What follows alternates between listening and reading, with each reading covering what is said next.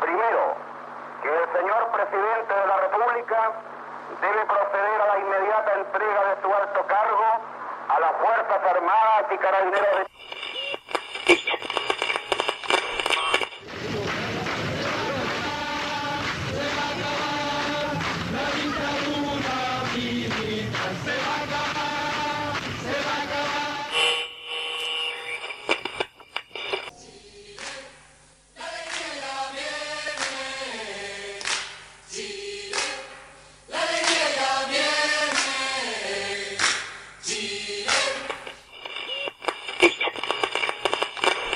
condición social, sean civiles o militares.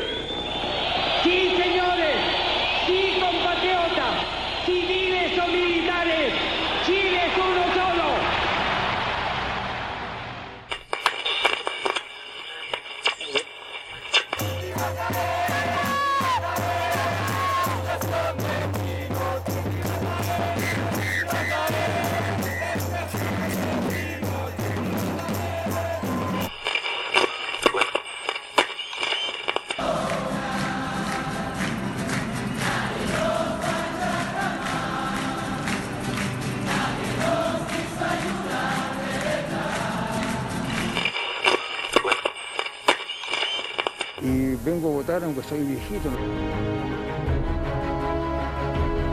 Es que es un momento histórico para nuestro país poder decidir de esta manera eh, una nueva constitución.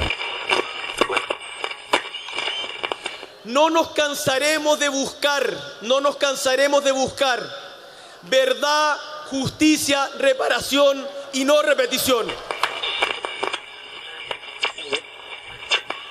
El 61,86%, esto es para el rechazo, son casi 8 millones de votos, y el apruebo con un 38,14%.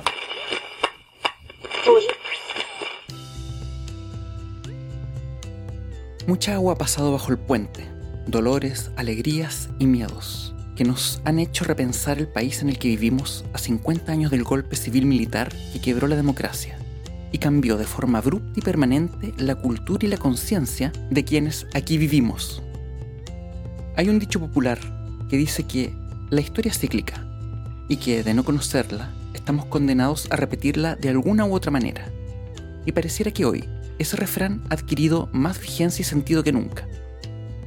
De ahí la importancia de la invitación que les quiero hacer, de revisar una vez más el arte de un pasado tan apasionante como complejo, y tan complejo como dramático, siempre con el fin de llegar a entender más profundamente ese momento de la historia que, hasta el día de hoy, nos sigue repercutiendo de las maneras más insólitas.